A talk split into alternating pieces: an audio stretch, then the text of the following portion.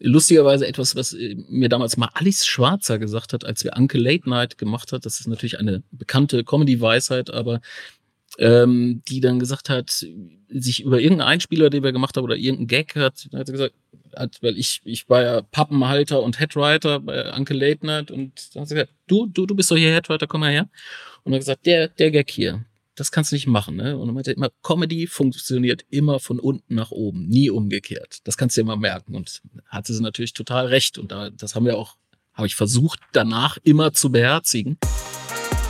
Inside Comedy mit Simon Stäblein. So, liebe Zuhörer und Zuhörerinnen, herzlich willkommen zu einer neuen Folge Inside Comedy. Heute haben wir mal wieder eine Koryphäe auf dem Gebiet der frechen Unterhaltung hier äh, im Deutsche Lande. Hier ist für euch der großartige Drehbuchautor Chris Geletnecki, um dich äh, der, der breiten Masse etwas zugänglicher zu machen. Du äh, bist äh, Autor, Drehbuchautor, Sketchautor, äh, äh generell äh, Comedy-Autor und äh, warst äh, maßgeblich mitverantwortlich äh, für äh, großartige äh, Formate wie äh, Lady Kracher, äh, Pastewka oder die Freitagnacht-News. Also so die, die, die erste riesige Comedy, äh, die erste riesige kommerzielle deutsche Comedy-Welle geht äh, schon zu großen Teilen mit auf dein Konto, kann man schon so sagen, oder?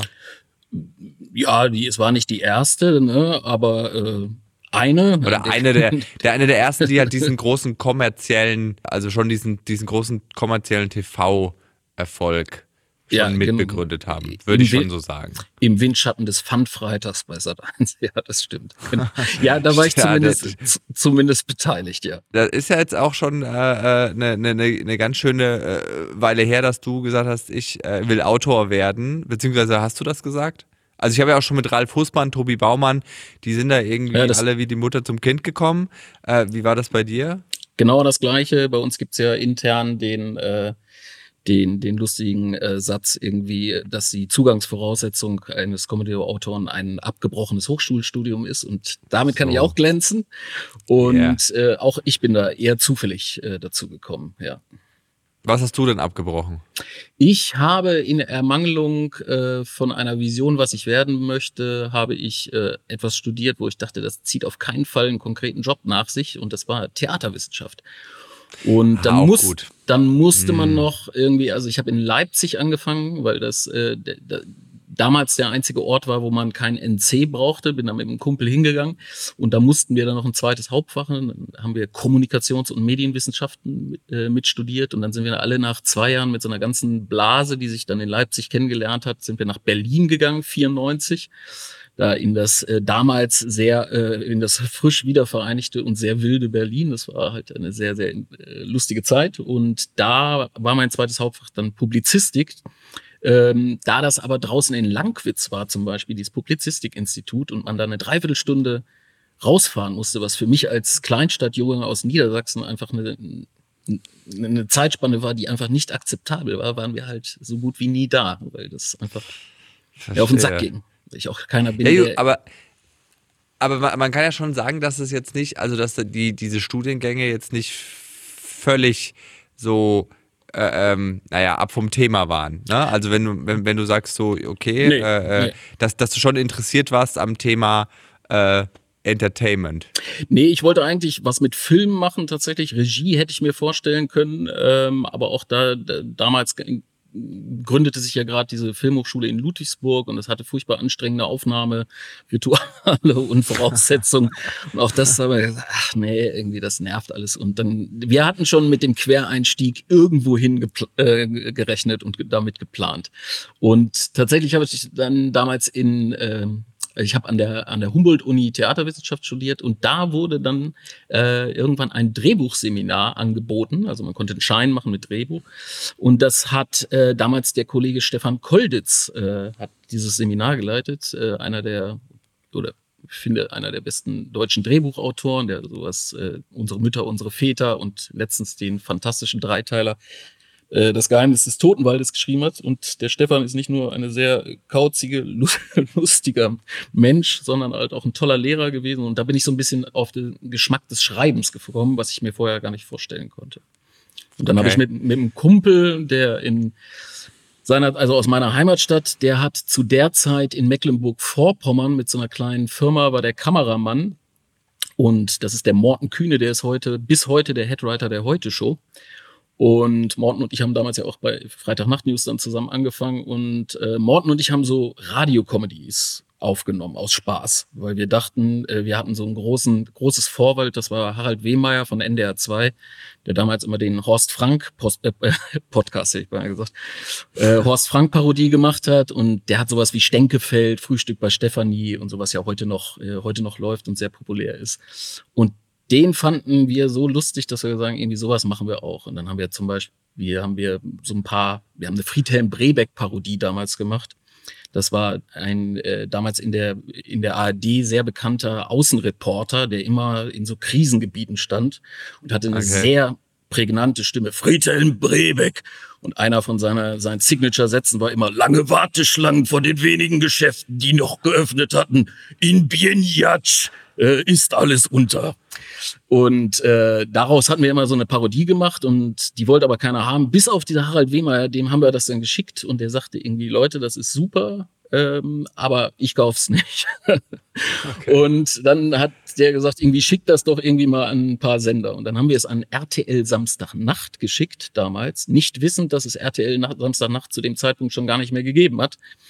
Weil wir auch das nicht gesehen haben regelmäßig. Die haben aber, was wir nicht wussten, ist, dass die ein neues RTL Samstagnacht zu der Zeit schon vorbereitet haben mit einer neuen Crew und dafür wurden wir dann nach Köln eingeladen und daraus hat sich alles weitere entwickelt.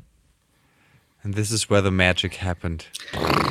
Ja, wir hatten wirklich, genau, wir hatten wirklich äh, wirklich unfassbares Schwein, weil da mal wirklich zugetroffen ist, dass wir zur richtigen Zeit am richtigen Ort, am waren. Richtigen Ort und waren. da ging gerade dieser Comedy-Boom los und damals hat halt für dieses Samstagnacht-Projekt, das hat der, der vorherige RTL-Chef Mark Konrad, hatte da gerade seine eigene ähm, Produktionsfirma Typhoon gegründet. Und die ja. Typhoon AG, AG hatte mirakulöserweise ganz, ganz viele Aufträge von RTL bekommen, kurz nach ihrer frischen Gründung. Und eigenartig. Eigenartig. Und dieser, dieser RTL Samstagnacht äh, Piloten, da haben wir drei Piloten aufgezeichnet und die wurden abgesagt, die gingen in die Hose, damals auch schon mit Hugo als Produzent. Und dann hieß es aber irgendwie, es wird eine Hugo und Hella Show gemacht, es wird eine äh, Panel, zwei Panel äh, Shows gemacht. Die eine hieß Showbiz, die andere war die dritte Halbzeit, war eine Sportpanel Show. Und dann hieß es, und es gibt noch eine News-Comedy. Und weil wir halt diesen Friedhelm Brebeck, weil wir so ein bisschen in diese News-Comedy-Richtung gegangen sind, wurden wir da quasi so zugewiesen. Und okay. äh, dann waren wir am Anfang zu sechs. Dann kam Tommy Jaud und ähm, Andreas Garf, die waren vorher die Headwriter der Wochenshow, waren da aber gerade ausgestiegen und wollten was Neues machen. Dann war Tommy Krabweis, der in dieser alten äh, Samstagnacht äh, Cast war äh, und auch immer Regie geführt hat. Der hatte Regie gemacht und dann gab es noch äh, Thorsten Frauendorf, auch ein Autor, der vorher bei Samstagnacht gearbeitet hat und das war's. Und dann haben wir angefangen und nach einer Staffel hat Tommy gesagt, er, er will jetzt was, ähm, das war quasi nur so eine Starthilfe von denen und sie wollen was anderes machen. Und dann waren Morten und ich auf einmal nach einer Staffel Headwriter von so einer kleinen News-Comedy, die aber eine tierische Reichweite hatte. Das war, weil wir hinter sieben Tage, sieben Köpfe liefen. Und wir hatten immer eine Monsterquote, aber trotzdem kannte keiner die Sendung. Das war Wahnsinn. Also wirklich, man, wir haben, ich habe ja nur vier Staffeln gemacht, aber äh, wir hatten eine Wahnsinnsquote, ohne dass diese Sendung irgendjemand gekannt hat. Hatten wir immer das Gefühl, später erst. Aber es hat sich ja auch, äh, gerade äh, weil du das jetzt so sagst, hat sich ja auch der, der, ähm, der Job des Autors hat sich ja schon in, insofern verändert. Stichwort Tommy Schmidt, äh, äh, Mickey Beisenherz, dass auf einmal jetzt die Autoren ähm, nicht mehr nur hinter den Kulissen die Autoren bleiben, sondern äh, somehow ähm, dann jetzt ihre, ihre Shows kriegen. War das für dich ein Thema oder, oder hast du das, hast du, hast du damit auch schon immer irgendwie spekuliert oder, oder gibt es wirklich auch die Leute wie dich, die sagen, nee, ich bin der Typ hinter den Kulissen, ich will auch gar nicht nach vorne? Letzteres auf jeden Fall. Nun war das bei, bei Freitag Nacht News damals tatsächlich so. Wir waren dann nach einer Staffel nur vier Autoren. Ähm, und wir mussten diese ganze Sendung, was ja immer eine Dreiviertelstunden-Sendung war, irgendwie alleine wuppen. Und wir haben gemerkt, wann immer wir Sketche geschrieben haben, wir hatten ganz wenig Budget und dann haben wir Kleindarsteller äh, meistens gebucht, weil wir uns irgendwie jetzt keine Cracks leisten konnten. Nun ist es aber so, wenn man irgendeinen Kleindarsteller bucht, der nicht vielleicht gerade Comedy-affin ist und entsprechende Funny Bones hat, dass der dir natürlich jede Nummer versaut. Halt einfach, weil er kein Timing hat, nicht weiß, wie er es, wie er, wie er es zu spielen hat und so. Und da haben wir ein paar sehr schlechte Erfahrungen gemacht und haben dann einfach die Sachen haben uns am Ende haben wir uns alle selbst vor die Kamera gestellt, weil wir es dann halt einfach ein bisschen besser wussten. Ich hatte so eine zum Beispiel so eine regelmäßige Figur Gerd Logan, der in jeder Folge gestorben ist und dann nächste am Ende der Reportage und nächste Woche war er halt wieder da mit irgendwas. Und damals war ja unsere erste Praktikantin war Caroline äh, und auch Caroline haben wir natürlich nach äh, zwei Sendungen vor die Kamera geschützt. Die Arme musste, ich gebe es ihm nachher zu, es, musste sehr oft prostituiert spielen. Aber das waren halt noch andere Zeiten. Aber auch Caroline musste halt einfach, äh, die haben wir halt einmal einen Test gemacht und sagen, ja, die macht das lustiger als äh, jede Schauspielerin, die wir da irgendwie für kleines Geld buchen. Und ähm, wir haben aber auch hinter den Kulissen alles selber gemacht. Wir haben das selber synchronisiert, äh, wir saßen im Schnitt, wir haben die Sachen gesungen, wenn es irgendwas gemacht hat. Wir meistens sogar, Martin Ernst hat die Jingles gemacht, Caroline musste dann immer nach Hürth fahren und irgendwie Jingles und Sprachaufnahmen hin und her schicken, die Martin Ernst dann geschnitten hat. Aber das Tolle war, dass wir halt diesen Beruf dann wirklich von jedem Aspekt aus kennengelernt haben. Ne? Und ich glaube, mir ja. persönlich hat das sehr geholfen, äh, diesen Creative Producer Job später zu machen, äh, den ich irgendwie bis heute mache. Äh, das heißt, dass man mit in der Tonnachbearbeitung sitzt, dass du mit im Schnitt sitzt äh, und halt nicht nur schreibst, sondern das ganze Projekt bis zum fertigen Produkt begleitest. Das ist ja das, was jetzt in den Kontrakt 18 Geschichten, was die Autoren eigentlich einfordern, dass es jedem Autoren angeboten wird, mehr Einflussnahme, ne, mehr auch quasi in, in der Postproduktion mitzuarbeiten. Und für uns war das Tolle, dass wir das halt einfach von der Pike auf gelernt haben, einfach aus dem Grund, weil so wenig Geld da war, dass man es einfach mitgemacht hat, weil es andere schlechter gemacht hätten. Ja, ich, es ist, glaube ich, auch für, für einen Autoren echt unbefriedigend, wenn du echt, äh, äh, sag mal, schöne Jokes schreibst und der Protagonist kriegt also bringt's nicht rüber, so, also so Perlen vor die Säue mäßig, weißt du, wo du denkst so, nein, so nicht so betonen. Da ist der Witz, bist du Exakt, blöd? so, weißt du, also wo man echt, weil da denkt man so, nein, der ist gut, aber nicht so gut, wie du es machst. So. Exakt, äh, das war daher, das. Genau das war der Effekt. Wir haben halt die, dann die, mhm. die Nummern zurückgekriegt, die Bänder und haben da gesessen und gesagt, um Gottes Willen, ne? das funktioniert null. Und wir mussten halt auch wirklich, viel war da äh, nicht sendefähig, was irgendwie, irgendwie, wir haben eigentlich alles gesendet, muss man sagen. Aber äh, so sind wir da drauf gekommen und ich hatte danach dann das große Glück, weil dann hat der Tommy Jaud mich quasi in seine Firma, in seine kleine Autorenfirma, weil die den Auftrag bekommen haben, für Anke eine neue, eine eigene Sketch-Serie zu entwickeln. Und dann haben wir zusammen Ladykracher entwickelt.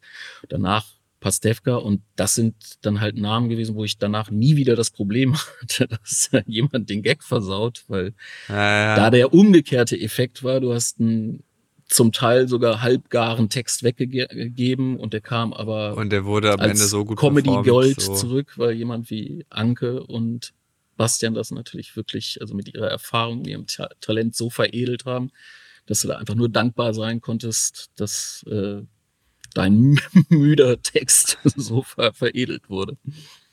Aber glaubst du, dass das, dass das auch äh, ähm, den immer noch den Erfolg der Sketche ausmacht. Ich meine, das ist jetzt teilweise, äh, äh, Lady Kracher ist äh, die letzte Folge oder letzte Staffel war vor acht Jahren und äh, ähm, man kann hier so aus dem, ja, aus dem Nähkästchen plaudern, wenn man die Clips gerade noch hochlädt.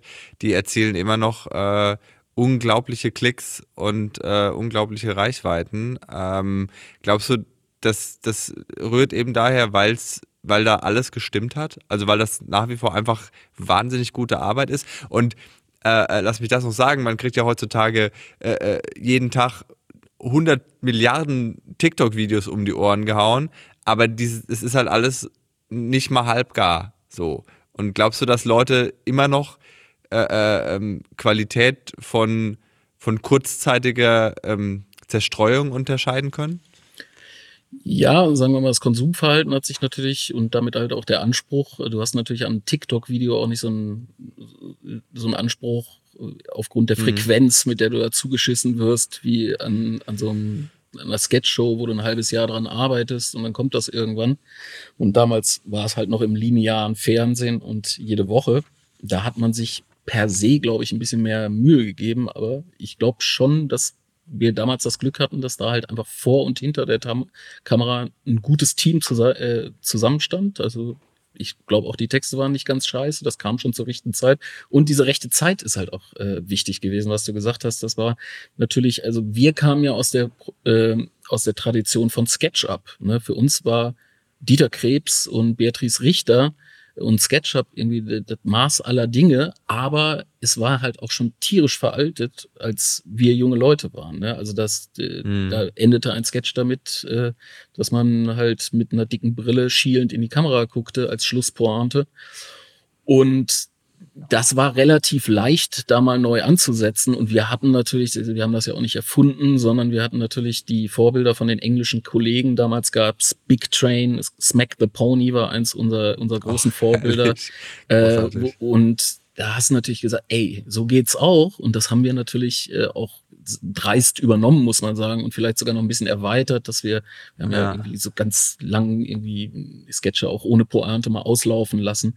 Aber ähm, es war einfach die Zeit da, was, was Neues zu machen. Und das ist dann halt auch entsprechend eingeschlagen. Ich finde ja, danach haben sie es dann mit dem Pfandfreitag auch wieder die Uhr ein bisschen zurückgedreht. Dann wurde wieder alles kürzer und auf Schlusspointe und sowieso immer auf die gleiche Form. Und der von mir wirklich abgrundtief gehasste Aufzieher-Gag äh, hatte irgendwie 80 Prozent der, äh, des Materials ausgemacht. Ne? Ich, ich habe äh, äh komischerweise vor, vor zwei Wochen habe ich mit, äh, mit jemandem Tennis gespielt und der ist so ein bisschen ausgerastet und hat mir danach ähm, noch den Sketch geschickt von Anke, wie sie schlecht, beim schlecht. schlecht, das war so einfach, so einfach, das war schlecht. einfach nur, einfach gut, einfach. Äh, ja, und der Witz daran ist gelacht. natürlich einfach äh, sofort damit beim ersten Ball auszurasten. Ne? Also das, ja. es war ja meine, es ist ja immer sowieso gut, wenn man über Sachen schreibt, die man kennt. Und äh, das war man natürlich auch meine eigene Tenniserfahrung, weil ich mich sehr selten im Griff hatte damals und sehr viele Schläge, auch die meiner Eltern zerschlagen habe. Und manchmal muss man ja eine Idee nur einen Tuck weiterdrehen. Ne? Also ja, das, das Ausrasten ist natürlich per se erstmal nicht lustig, es sei denn, man macht es direkt nach dem ersten ersten Ball. Die Zeiten haben sich ja auch geändert, auch was, was Humor und Sketche angeht. Und ähm, äh, auf der einen Seite hat man heutzutage immer noch wirklich starke äh, Aufrufzahlen äh, oder, oder Abrufzahlen und Klickzahlen äh, für Sketche von Lady Kracher. Aber auf der anderen Seite ähm, gibt es äh, natürlich jetzt im, im Zuge der äh, Political Correctness Wave auch immer ähm, lautere Stimmen zu einigen Videos. Ähm, die jetzt dem, dem neuen Publikum gar nicht mehr so gefallen.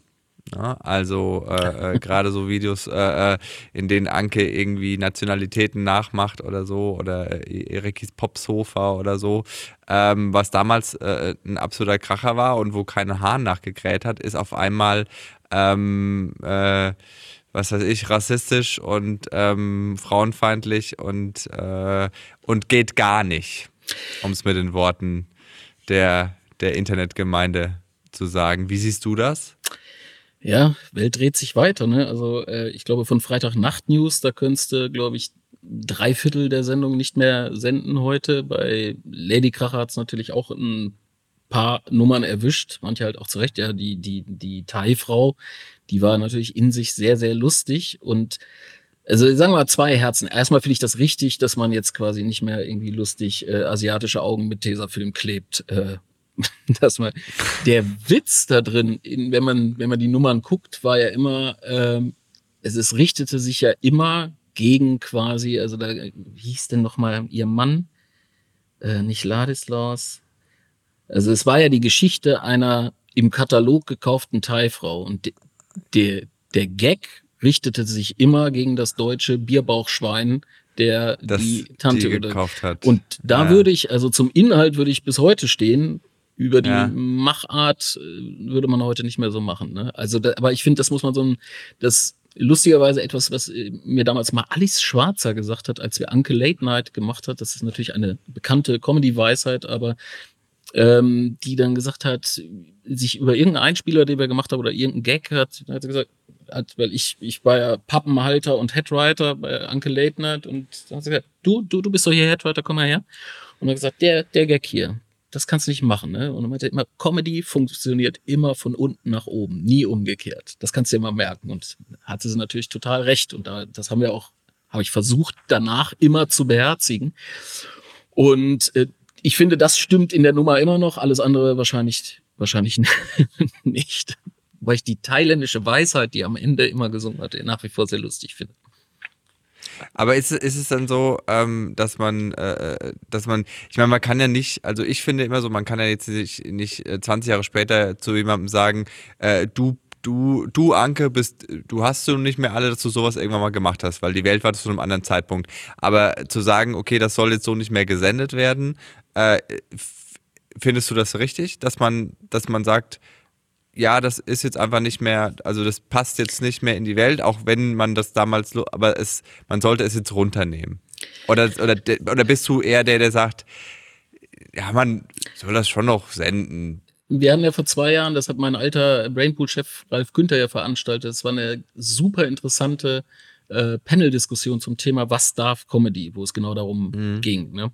Und ich sehe es ja quasi mit den ganzen Filmen und den ähm, ich glaube, die wollten ja zum Beispiel Gun with the Wind äh, aus dem Programm schmeißen, haben sich dann aber dazu entschlossen, einen Hinweis davor einzublenden, ne? dass also in Teilen nicht mehr den Ansichten äh, entspricht, was eigentlich sowieso klar sein sollte. Aber ich finde, das ist eigentlich der natürlichere Umgang damit, also indem wir jetzt irgendwie alles aus der Geschichte xen, äh, da hat man ja nichts von. Ne? Also und äh, das macht man ja, sagen wir mal, mit den ganz schlimmen Sachen zum Gott sei Dank halt auch nicht, weil, wie gesagt, sie können, man kann ja auch etwas daraus lernen und ich würde lieber dann an der Stelle vielleicht was einblenden und sagen, entspricht mich nicht mehr der heutigen Sichtweise, als das komplett wegzunehmen. Ähm, ich hatte letztens mit äh, angesprochenen Freund Morten Kühne, der hatte letztes Jahr zufällig nochmal den ersten Otto-Film im, im Fernsehen gesehen. Wirklich im Free TV. Und das war etwas, wo ich mich gar nicht mehr dran, oder beziehungsweise das war so eine Nummer, wo, als es angesprochen war, ich sagte, ach ja, ne? Und da ist eine Szene, wo Otto auf Günther Kaufmann trifft. Und Günther Kaufmann war damals einer der wenigen schwarzen Schauspieler im deutschen Fernsehen. Und der Dialog geht tatsächlich, dass Otto auf der Straße geht und er hat natürlich wieder kein Geld. Wer heißt Otto? Ne? Ich muss mal gucken. Und dann kommt ihm Günther Kaufmann, der schon als amerikanischer GI mit Ghetto Blaster auf der hört, nicht ganz klischeefrei inszeniert worden. Und dann geht Otto zu ihm hin und sagt, hey, du Neger, du Neger, schwarze Hin, schwarze Bauch, schwarze Füße. Und der, äh, wie?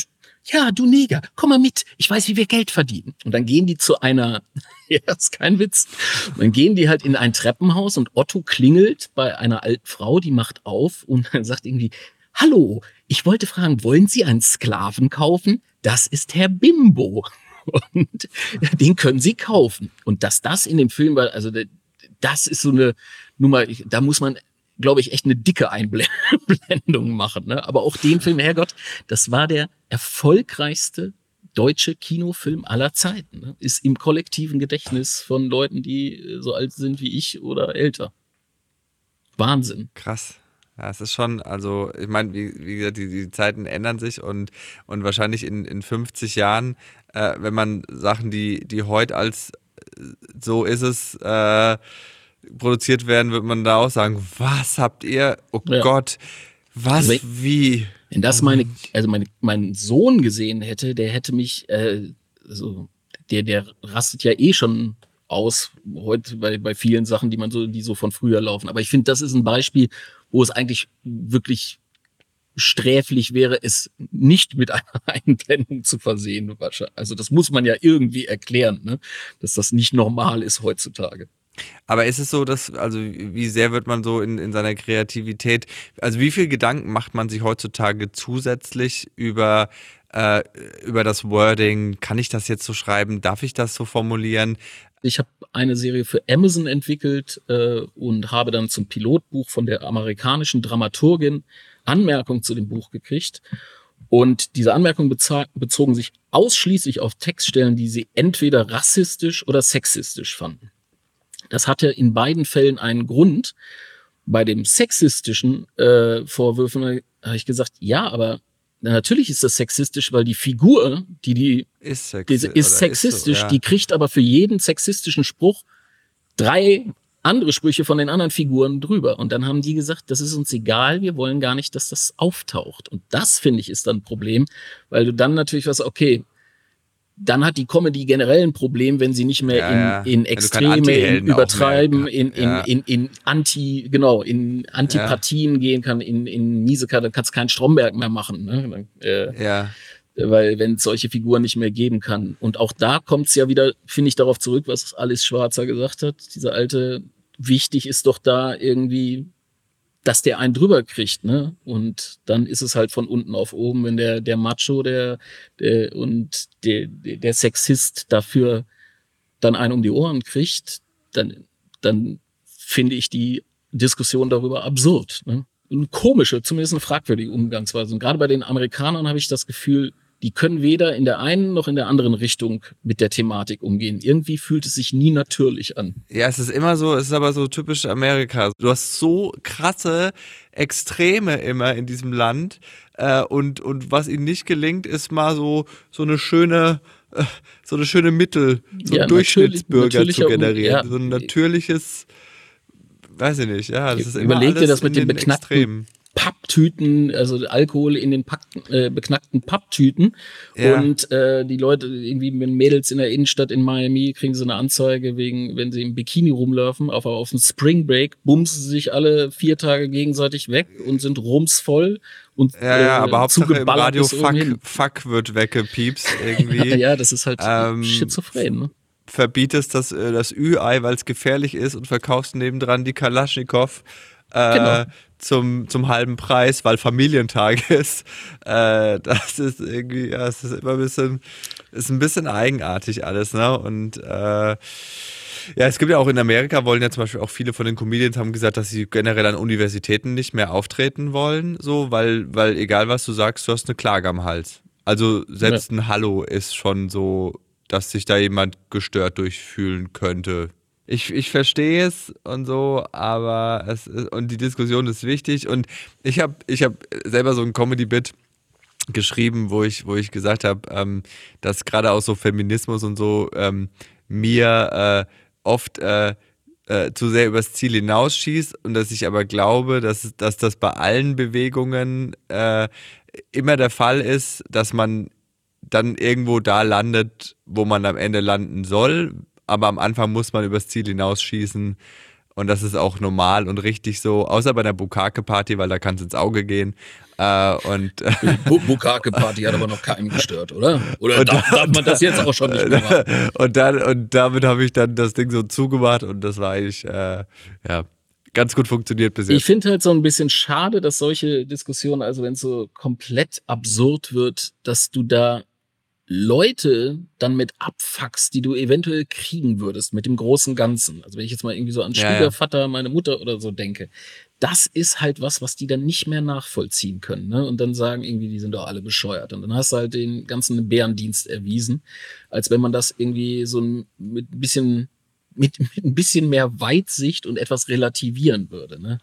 Weil äh, weißt, ein, ein, ein sieb- 75-Jähriger, der kann dann gar nicht mehr verstehen, warum er nicht mehr Indianer sagen darf. Ne? Aber man kann denen das ja auch erklären, aber dass man dann da öffentlich für angezählt wird ne? und irgendwie Ja, ja, das ist- das ist halt- das ist dann halt komisch. Oder jetzt guck dir ESC an. Ich habe das heute Morgen gelesen. Das ist wirklich Wahnsinn, dass da die italienische Band, die gewo äh, gewonnen hat, der Sänger hat sich jetzt einen Drogentest unterziehen müssen, äh, weil irgendwelche User äh, sich auf Twitter ähm, ihm einen Shitstorm beschert haben. Es gab irgendeine, irgendeine Szene, die aussagen, als würde er in eine Nase Koks ziehen. Und Ja. dann hat er einen dermaßen Shitstorm, dass der dann freiwillig, beziehungsweise, also in der Pre so wurde es kol kolportiert, freiwillig einen Drogentest gemacht hat. Natürlich haben sie ihm das nahegelegt. Aber wie krank, ne? Dann wäh wählen sie schon irgendwie einen Rocker zum gewesen. Dann, ja, dann muss halt auch Rock'n'Roll in Kauf nehmen. Aber es ist ja auch, sagen wir, der, der hat dann, selbst wenn er es gemacht hätte, so what, ne? Irgendwie, der ist 21, äh, kann man dann gut finden, kann man scheiße finden, aber dass der dann öffentlich direkt zu Kreuze kriechen muss mit einem mit einem Drogenscreening und zu sagen, ich habe nicht gekokst. Also das das ist das geht echt zu weit, ne?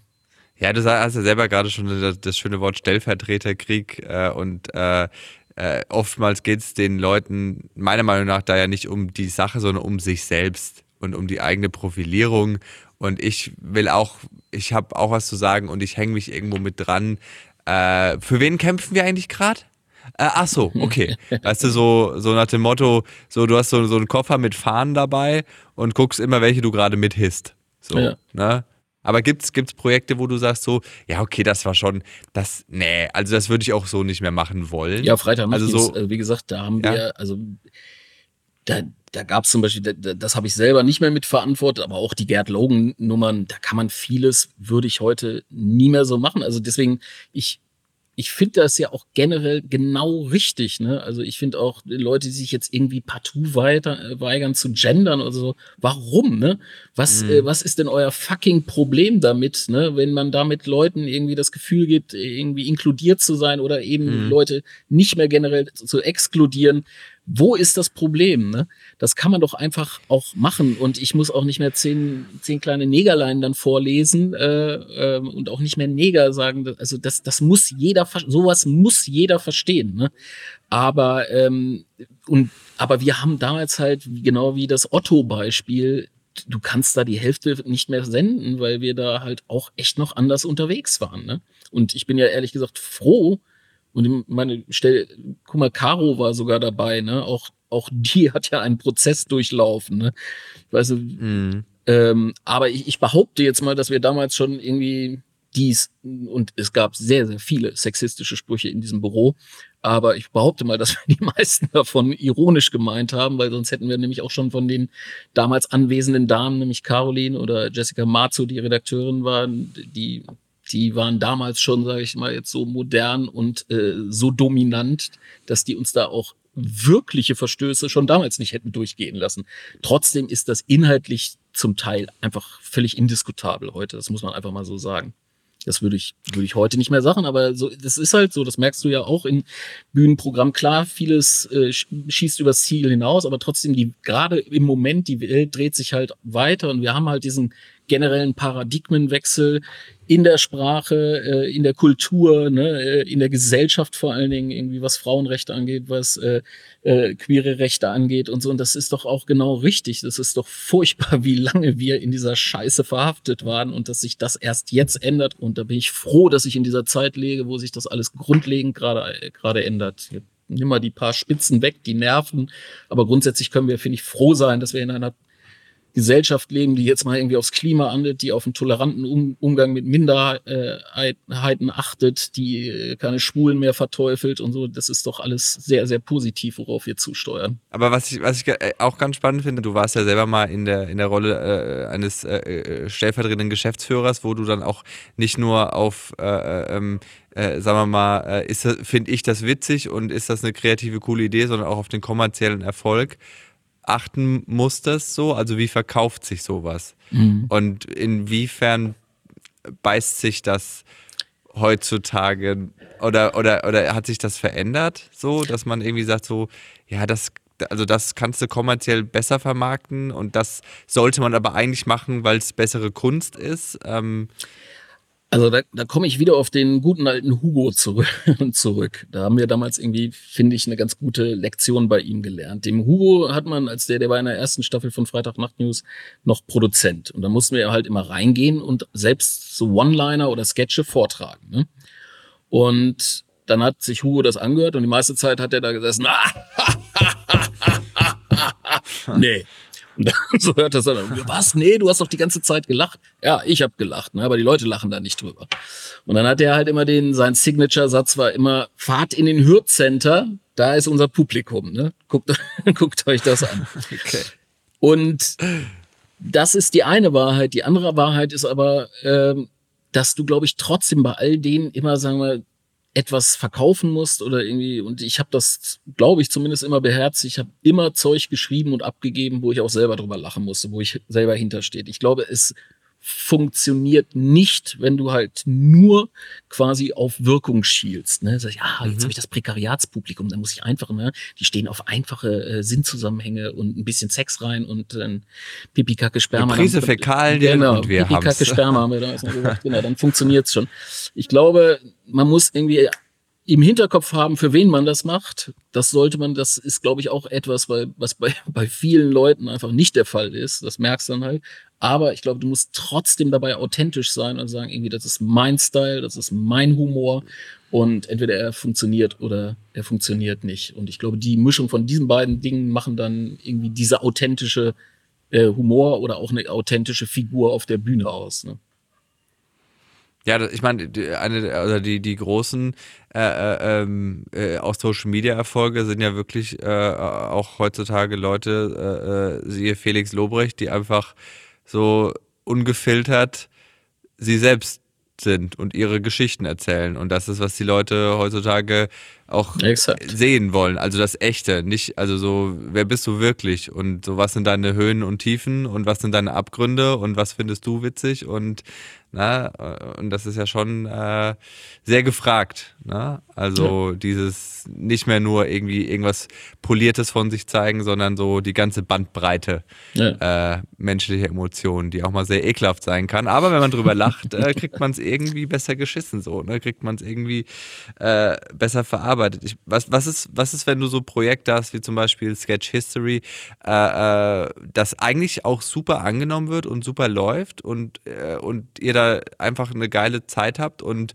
äh, ähm, aber dann wird's abgesetzt so und man, also oder ist das jetzt, weil der Film jetzt kommt, oder also oder ist also Ja, der hat, der hat mit dem ZDF-Projekt nichts mehr zu tun. Also das Okay. ZDF hat uns, sagen wir jetzt, man kann ja auch positiv formulieren, nicht verlängert. Mhm. ähm, aber Herrgott, ich meine, es ist der Auftraggeber, die haben natürlich genauso einen Grund, einen nicht mehr zu beauftragen, wie sie einen Grund am Anfang einen haben, einen zu beauftragen. Und man muss mal, wir durften drei Staffeln machen. Das war eine schweineteure Sendung in deren, also für eine, für eine Sketchshow in deren Augen. Und äh, wir waren natürlich traurig, dass das nicht verlängert wurde, aber auf der anderen Seite kann ich es halt auch irgendwo verstehen. Ne? Ähm, es war jetzt seltsam, weil es eigentlich durchgehend erfol erfolgreich war, aber ich glaube, das hatte auch einen Gutteil finanz finanzielle Gründe und dann, weil wir halt weiter Spaß an der Thematik haben, haben wir jetzt quasi daraus und das ZDF nie die Formatrechte anerkannt hat von Sketch History, haben wir halt gesagt, das ist kein Format, da hätte man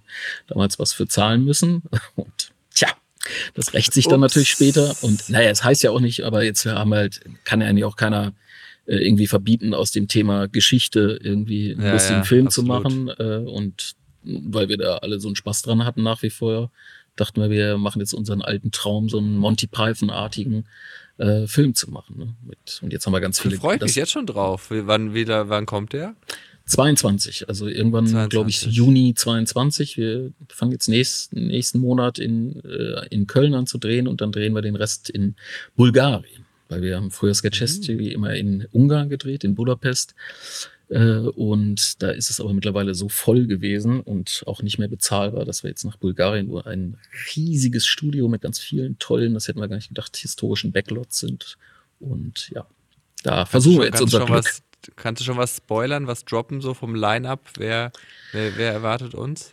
Oh, ja, wir haben, äh, also das Prinzip ist, dass unser Sketch History Cast ist quasi vollständig dabei. Die spielen quasi in jeder Nummer sind die dabei und dann haben wir pro Nummer einen Gast da.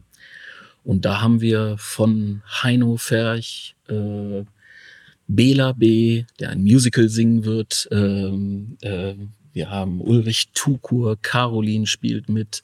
Ähm, wir haben sehr, sehr viele tolle Namen. Tom Schilling. Cool. Äh, das ist eine sehr, sehr breite. Ich glaube, ich darf nicht I'm alles, alles so spoilern. excited. I just can't hide it. Das Und ich kann es genauso wenig heiden wie die Comedy-Preise in deinem Hintergrund, mein Lieber. Oh, oh das ist äh, so, so ein Zufall. Also, witzig. also äh, ist ja, ja, die hast du aber schön drapiert. Die hat meine Tochter tatsächlich dahingestellt und drapiert. Das war Ja? ich nicht. Ich hatte sie in Kartons und wo sie verrostet sind und dann hat meine Tochter die da. Jetzt, als ich letztens. Seit wann kann Plastik verrosten? Nee, Nein, die alten waren äh, ja keine. Die alten waren ja noch weiß nicht, Messing sogar, weiß nicht. Es hieß immer Gold. ein, es hieß immer ein so ein Ding kostet 350 Euro, weiß ich noch. Deswegen mir, mir wurden auch tatsächlich drei geklaut. Also äh, mit auf der Bühne ent, entwendet von äh, Künstlern. Der Kessler hat immer noch einen von mir, da, da ärgere ich ihn die ganze Zeit mit. Aber wie wichtig sind dir Preise? Ist das was, wo du sagst, so schon ganz geil? Oder denkst du so, ja, pff, äh, Also ich, ich spiele jetzt mal den Bescheidenen und sag, das ist mir relativ egal. Aber äh, wer weiß, ob es stimmt. Nein, also ich habe, ich war ja damals in so einer in so einer tollen Blase bei Brainpool, wie gesagt, mit tollen Künstlern und tollen Leuten hinter der Kamera und mit Tobi als Regisseur und Erik Erik Hafner, wir, wir waren da ja, wir hatten da ja wirklich eine sehr, sehr gute Zeit mit tollen Künstlern und deswegen haben wir ja irgendwie so zehn Jahre lang halt auch wirklich dann war es auch noch ein von Brainpool ausgerichteter Preis. Insofern konnte Ja. ich mich über, über Comedy, speziell Comedy-Preise, die Anzahl nicht, äh, nicht beschweren. Ne? Und äh, ja, aber ehrlich gesagt, ich, äh, ich war nie der Typ, der sich da irgendwie auf der Bühne dann in den Vordergrund und reden, reden, reden schwingt.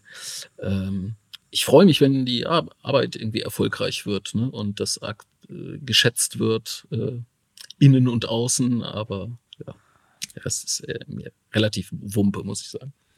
Äh, aber du bist ja dann, äh, also äh, momentan ist ja sehr, Musik sehr hoch bei dir im Kurs. Äh, du spielst ja in, in der äh, Band um Caroline Kebekus, die Beer Bitches.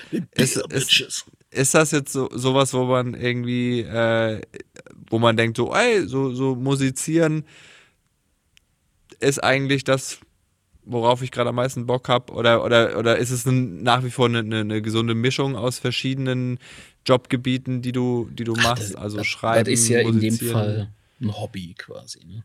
Ja. Auch, ja, also das machen wir ja. Also ich, erstens habe hab ich schon immer Musik gemacht, sehr erfolglos in meiner Heimatstadt. Und äh, wir hatten ja auch quasi, und die Vorgängerband hieß die Immis oder The Immis. Die haben wir irgendwie mit ähm, Autorenkollegen 2004 schon gegründet. Okay. Das bestand fast nur aus Comedy-Autoren und Caro. Und ähm, da haben wir immer den Scherz gemacht, dass äh, wir quasi kurz vor dem Burnout waren, weil wir bis zu einen Gig im Jahr hatten.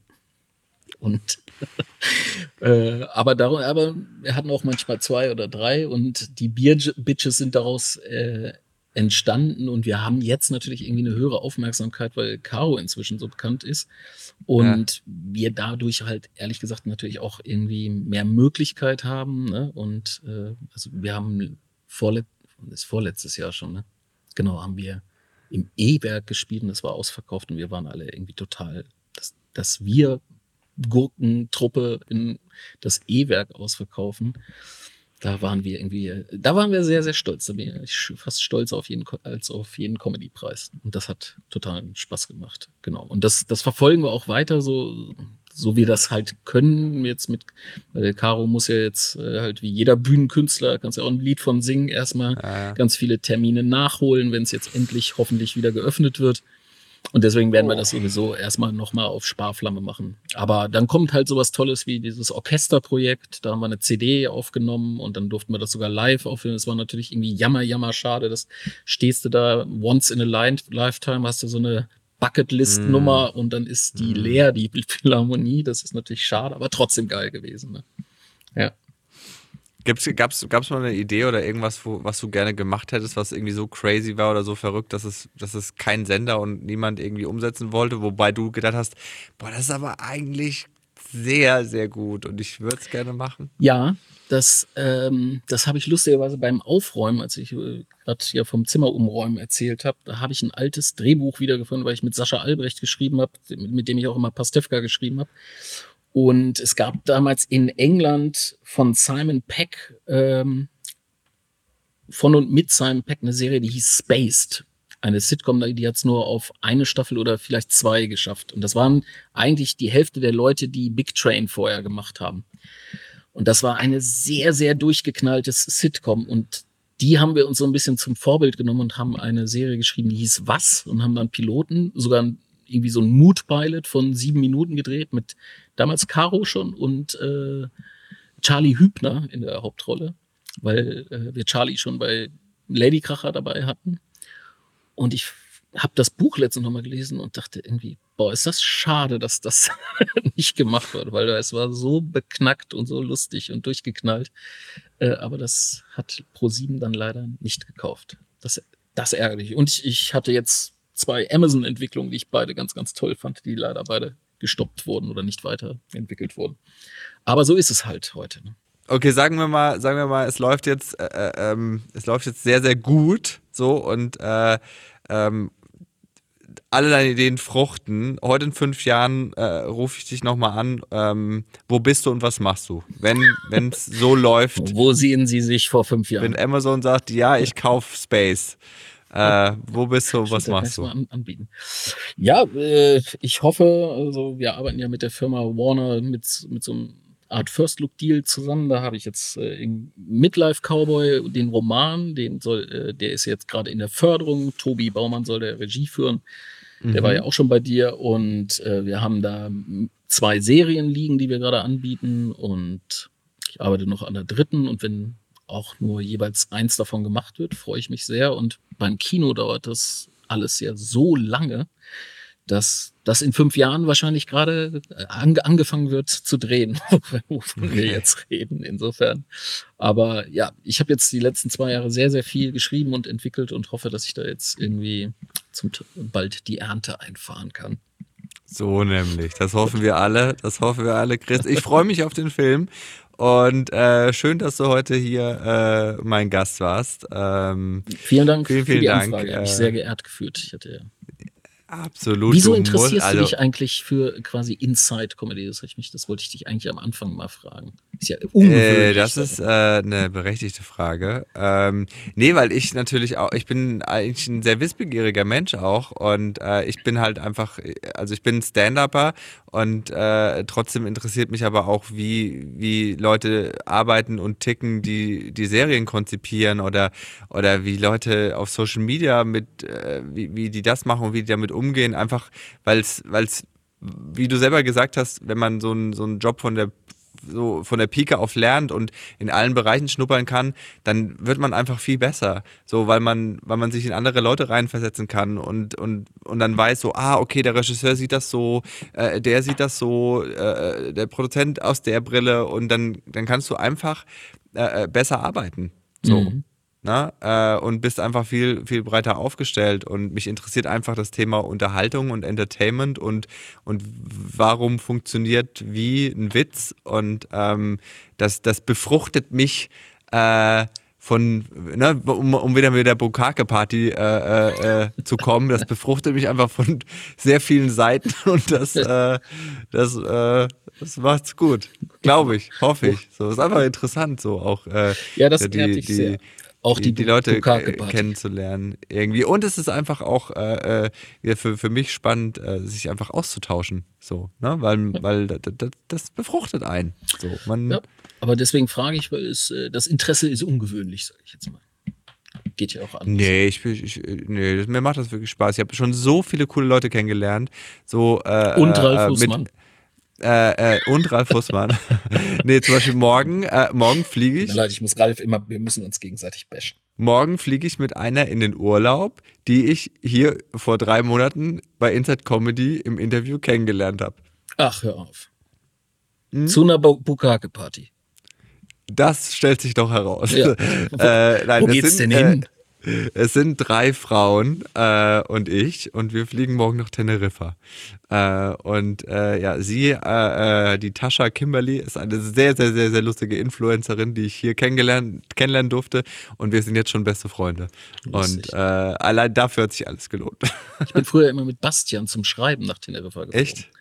ja, das war sehr lustig, weil es toll war für Bastian, weil in dem, in dem Ort äh, äh, Puerto de la Cruz, wo wir hingefahren sind, da sind so viele alte Menschen und die sind so alt, dass ihn da keiner mehr erkennt. Deswegen kann er sich da frei bewegen. Das ist toll für den. Ah, herrlich. Ja, ja das und, Problem haben wir da wahrscheinlich nicht, aber ich weiß nicht, wo wir sind, aber wir hängen auch wahrscheinlich nur in diesem Haus ab, das irgendwo an der Küste mit Blick auf den Mount Tate äh, liegt. Teide, äh, da müsst ihr einmal hochfahren. war ich schon, ich war doch schon mal auf Teneriffa. Ach, du warst schon auf Ich habe rückwärts, seitwärts an einem aktiven Vulkan eingeparkt mit so einem alten Jeep.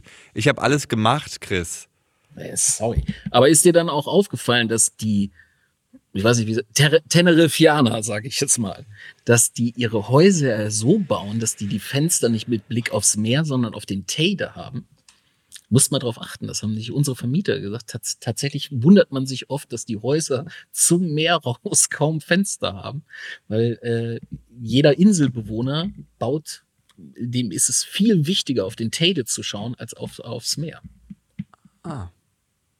Wahnsinnsinfo, oder? Ich denke, da vor deinen drei äh, Damen kannst du damit Ich werde werd, werd morgen direkt, äh, direkt auf der Zugfahrt nach Frankfurt werde ich prahlen mit diesem Wissen.